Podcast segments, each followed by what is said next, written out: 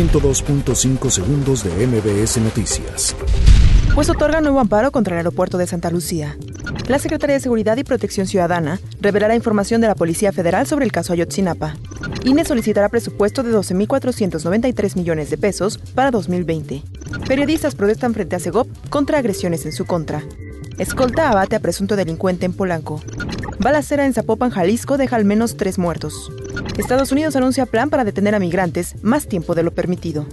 Detienen en España a un hombre que grababa a mujeres por debajo de la falda. Muere de un infarto el cantante y compositor Celso Piña. Lanzan último tráiler de la película Rambo, Last Blood. 102.5 segundos de MBS Noticias.